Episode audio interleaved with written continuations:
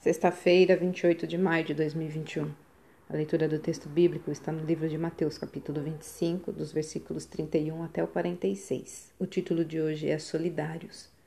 Volta e meia, empresas e figuras de destaque mundial aparecem na mídia com gestos louváveis de solidariedade, inspirados por grandes necessidades sociais. No entanto, todos nós, e não só os ilustres e abastados, deveríamos ajudar os carentes. Muitos acham que isso seria tarefa do governo. É errado. O dever é de todos nós, não importa a credo ou posição na sociedade. Ninguém pode viver sem apoio no mundo. No início de minha vida com Cristo, ouvi que realizar boas obras era coisa de quem quer comprar o favor divino, e acabei sendo levado a concordar com essa ideia. Mas o ato de dar com total desprendimento, por amor ao próximo, como Deus espera de seus filhos, só é possível para quem ama o Senhor. O amor é o fator que nos leva a considerar o próximo mais importante que nós mesmos.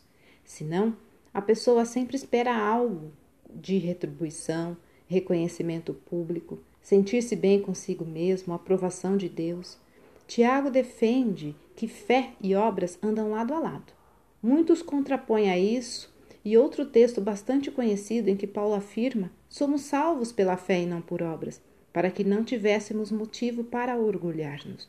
Todavia, o apóstolo completa sua declaração enfatizando que somos criados por Deus para realizar as boas obras que o Senhor preparou para praticarmos.